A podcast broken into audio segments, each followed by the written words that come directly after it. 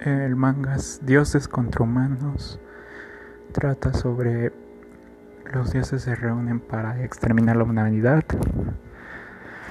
por todos los pecados que han cometido los humanos y por toda su depravación, todo eso, todo lo malo que han causado.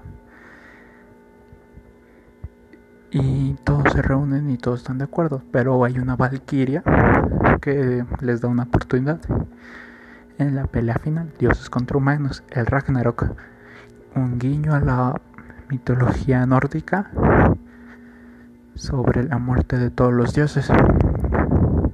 Bueno, el torneo. Y van torneo de hasta ahorita sigue en emisión el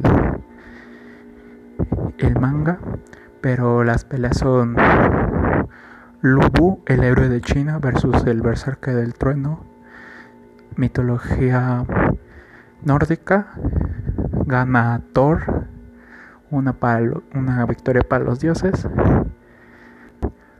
Después la segunda pelea es Adán, el progenitor, versus Zeus, el soberano de los dioses. Gana Zeus, pero por un pelo, puro guion. Ah, la tercera es... Ay, ¿cuál es? Ah, Sasaki Konjiro el mayor perdedor de la historia contra el dios Poseidón. Gana Sasaki, primera victoria para los humanos. Cuarta es Hércules versus Jack el Destripador. Gana Jack, segunda victoria.